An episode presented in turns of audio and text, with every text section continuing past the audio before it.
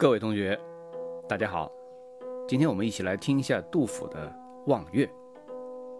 这首诗呢，紧扣一个“望”字，从诗人的角度远眺、近看泰山的雄伟景象，既有宏观的概括，又有细节的描绘，最后都落笔于诗人的主观心理活动。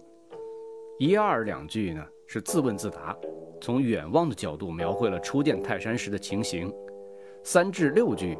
从不同的角度反复描绘了仰望泰山时所见的雄伟壮美和磅礴的景象，侧面烘托了其高大和生机盎然的特点。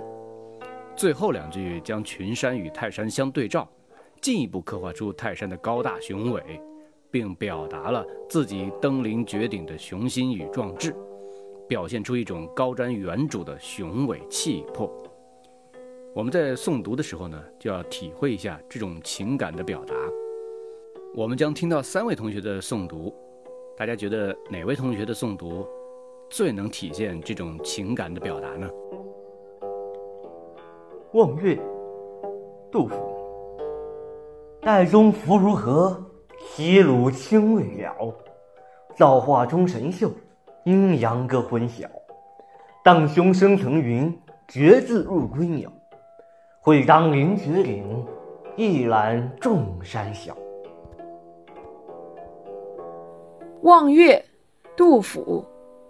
岱宗夫如何？齐鲁青未了。